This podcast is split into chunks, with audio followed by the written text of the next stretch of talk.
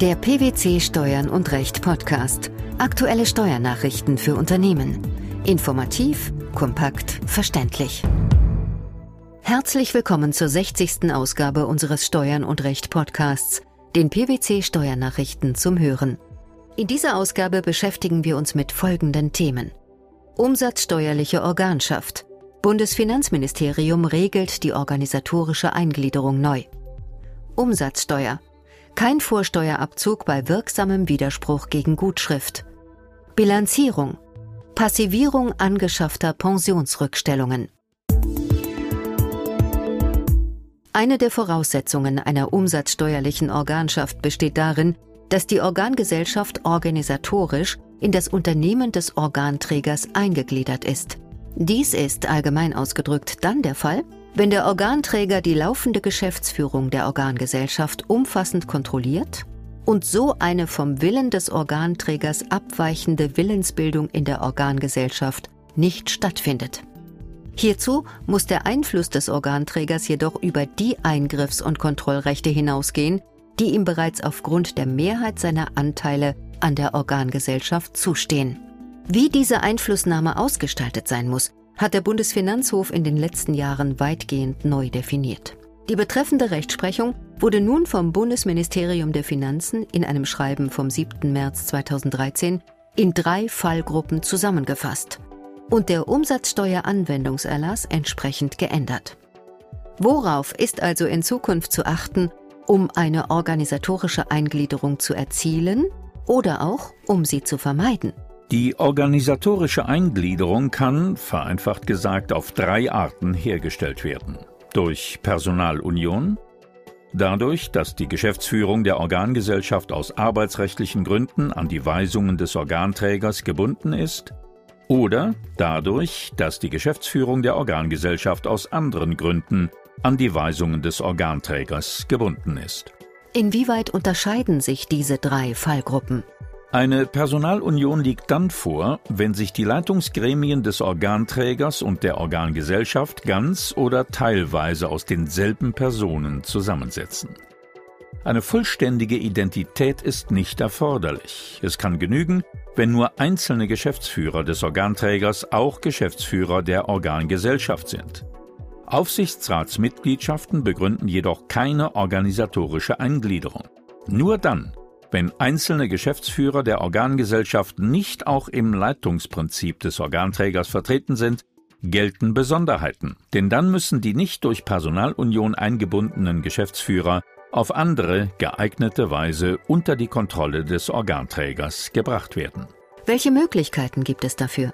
Dies kann zum Beispiel dadurch erfolgen, dass diejenigen Geschäftsführer, die in Personalunion zum Organträger stehen, die Mehrheit der Geschäftsführer stellen, sofern ansonsten Gesamtvertretungsbefugnis vereinbart ist und Entscheidungen durch Mehrheitsentscheid getroffen werden. Sind sie mit ihren Stimmen hingegen in der Minderheit oder besteht Einzelvertretungsbefugnis der Geschäftsführer, muss der Organträger die übrigen Geschäftsführer mit anderen Maßnahmen an seinen eigenen Willen binden, zum Beispiel durch umfassende Weisungs- und Abberufungsrechte. Die organisatorische Eingliederung kann auch in einer Beteiligungskette ausgeübt werden, wenn sichergestellt ist, dass die abweichende Willensbildung in den Organgesellschaften ausgeschlossen ist. Und wie sieht die zweite Fallgruppe aus? Die organisatorische Eingliederung kann auch durch besondere Weisungsrechte des Organträgers herbeigeführt werden. Stichwort Entsendung leitender Angestellter. Ein solches Weisungsrecht sieht das BMF in der uneingeschränkten arbeitgeberlichen Weisungsbefugnis über einen leitenden Angestellten, der in die Geschäftsführung der Organgesellschaft entsendet wird. Wichtig zu wissen ist an dieser Stelle, dass der Begriff des leitenden Angestellten mit dem Begriff des Prokuristen wohl nicht völlig identisch ist. Der leitende Angestellte muss bei weisungswidrigem Verhalten uneingeschränkt abberufen werden können. Was ist mit den eingangs erwähnten Eingriffsmöglichkeiten des Organträgers? Die bildet die dritte und schwächste Form der organisatorischen Eingliederung, die durch eine besonders stark ausgeprägte finanzielle und wirtschaftliche Eingliederung auszugleichen wäre und kann durch institutionell abgesicherte unmittelbare Eingriffsmöglichkeiten in den Kernbereich der laufenden Geschäftsführung sichergestellt werden. Dies setzt aber voraus, dass der Organträger durch schriftlich fixierte Vereinbarungen in der Lage ist, Dritten gegenüber seiner Entscheidungsbefugnis nachzuweisen und den Geschäftsführer der Organgesellschaft bei Zuwiderhandlungen gegen seine Anweisungen haftbar zu machen. Das Schreiben nennt als Beispiel für solche Vereinbarungen eine Geschäftsführerordnung oder eine Konzernrichtlinie. Ein Beherrschungsvertrag, nicht aber ein Teilbeherrschungsvertrag oder eine Eingliederung soll aber regelmäßig genügen, um eine organisatorische Eingliederung zu gewährleisten. Ab wann soll das Schreiben Gültigkeit haben? Das Schreiben tritt rückwirkend zum 1. Januar 2013 für alle offenen Fälle in Kraft. Organkreisen, deren Mitglieder sich bis einschließlich 2012 übereinstimmend auf die alte Regelung im entsprechenden Abschnitt des Umsatzsteueranwendungserlasses berufen haben, räumt das BMF eine Übergangsfrist bis zum 31. Dezember 2013 ein. Diese Frist sollte dazu genutzt werden, die innere Struktur des Organkreises an die neue Regelung anzupassen. Welche Empfehlungen lassen sich gemäß diesem Schreiben für die Praxis aussprechen? Die Zusammenfassung des gegenwärtigen Rechtsstands durch das BMF ist zu begrüßen. Jenseits von Fällen, in denen Personalunion herrscht, denn nur in diesem Zusammenhang hat das BMF eine Regelung getroffen, ist nicht völlig klar, ob eine mittelbare organisatorische Eingliederung zulässig ist. Es ist zudem fraglich, ob die Rechtsentwicklung durch den BFH bereits an ihr Ende gekommen ist und das Schreiben mehr sein kann als eine Momentaufnahme. In seinem Urteil vom 7. Juli 2011 in der Rechtssache VR 53-10 ließ es der BFH ausdrücklich offen, ob er an seiner bisherigen Rechtsprechung festhält, nach der sich die organisatorische Eingliederung ohne Möglichkeit zur Willensdurchsetzung auch daraus ergeben kann, dass eine vom Organträger abweichende Willensbildung in der Organgesellschaft ausgeschlossen ist.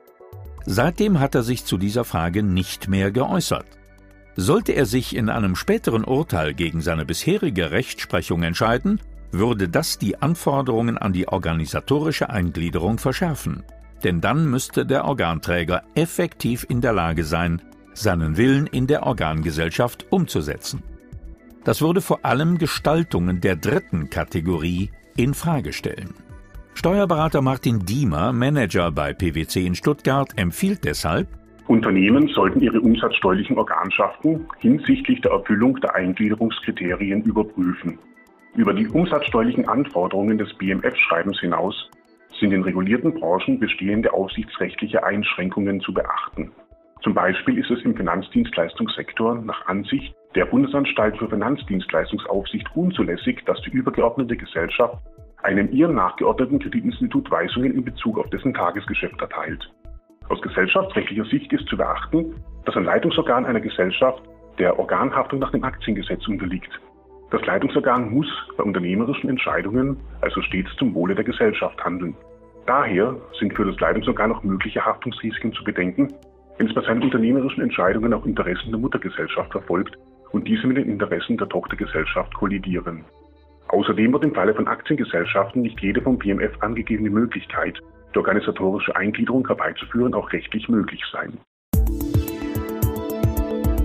Widerspricht der Empfänger einer Gutschrift der ihm übermittelten Abrechnung, verliert die Gutschrift die Wirkung einer zum Vorsteuerabzug berechtigenden Rechnung. Dies gilt nach einer Entscheidung des Bundesfinanzhofs auch dann, wenn die Gutschrift den zivilrechtlichen Vereinbarungen entspricht und die Umsatzsteuer zutreffend ausgewiesen ist. Es genügt nach Auffassung der obersten Finanzrichter, dass der Widerspruch eine wirksame Willenserklärung darstellt. Was führte zu dieser Entscheidung? Im Streitfall stritten die Beteiligten über die Anerkennung des Vorsteuerabzugs aus Gutschriften, nachdem der Gutschriftenempfänger den erteilten Gutschriften widersprochen hatte. Nach den einschlägigen Vorschriften im Umsatzsteuergesetz kann die Rechnung für eine Lieferung oder sonstige Leistung auch von einem Leistungsempfänger, der Unternehmer oder eine nicht unternehmerische juristische Person ist, im sogenannten Gutschriftverfahren ausgestellt werden, sofern dies vorher vereinbart wurde. Die Gutschrift verliert allerdings die Wirkung einer Rechnung, sobald der Empfänger dem ihm übermittelten Dokument widerspricht. Warum ist das so? Nach einer unlängst dazu ergangenen Entscheidung des Bundesfinanzhofs stellt der Paragraph 14 Absatz 2 Satz 3 Umsatzsteuergesetz dem Wortlaut nach allein auf die Tatsache des Widerspruchs im Sinne einer wirksamen Willenserklärung ab und darauf, ob die Gutschrift zivilrechtlichen Vereinbarungen entspricht und ob sie die Umsatzsteuer zutreffend ausweist. Eine Beschränkung des Widerspruchsrechts für solche Fälle bedürfte nach Ansicht der obersten Finanzrichter einer gesetzlichen Regelung. Es sei Sache der am Leistungsaustausch beteiligten Unternehmer, sich über die Frage der Richtigkeit der Gutschrift auseinanderzusetzen und gegebenenfalls eine neue Abrechnung, sei es durch Gutschrift oder Rechnung, herbeizuführen. Zu welchem Fazit führte dieses Urteil? Aus einer Gutschrift, die ihre Wirkung als Rechnung verloren hat, kann kein Recht zum Vorsteuerabzug begründet werden. An dieser Rechtsprechung hält der BfH auch hinsichtlich der Neufassung der oben genannten Gesetzesstelle im Umsatzsteuerrecht fest. Sie hat in der hier maßgeblichen Frage zu keiner Änderung geführt. Der Bundesfinanzhof hat zur Bewertung einer Pensionsrückstellung nach der entgeltlichen Übertragung der Pensionsverpflichtungen im Rahmen eines Betriebserwerbs Stellung genommen. Mit welchem Ergebnis? Betriebliche Pensionsverpflichtungen aufgrund einer sogenannten Direktzusage sind nach dem Urteil des BfH bei demjenigen Erwerber, der die Verbindlichkeit im Zuge eines Betriebserwerbs übernommen hat, nicht mit dem besonderen Teilwert, sondern als ungewisse Verbindlichkeit auszuweisen. Auch an den nachfolgenden Bilanzstichtagen sind die Pensionsverpflichtungen dann mit ihren Anschaffungskosten oder ihrem höheren Teilwert zu bewerten. Im aktuell entschiedenen Fall stritten die Beteiligten anlässlich eines Betriebserwerbs über die Bewertung einer Pensionsrückstellung nach der entgeltlichen Übertragung der der Rückstellung zugrunde liegenden Pensionsverpflichtungen. Außerdem war strittig, ob nach Beendigung der Organschaft ein Verlustrücktrag in das letzte der Organschaft vorangegangene Jahr möglich ist.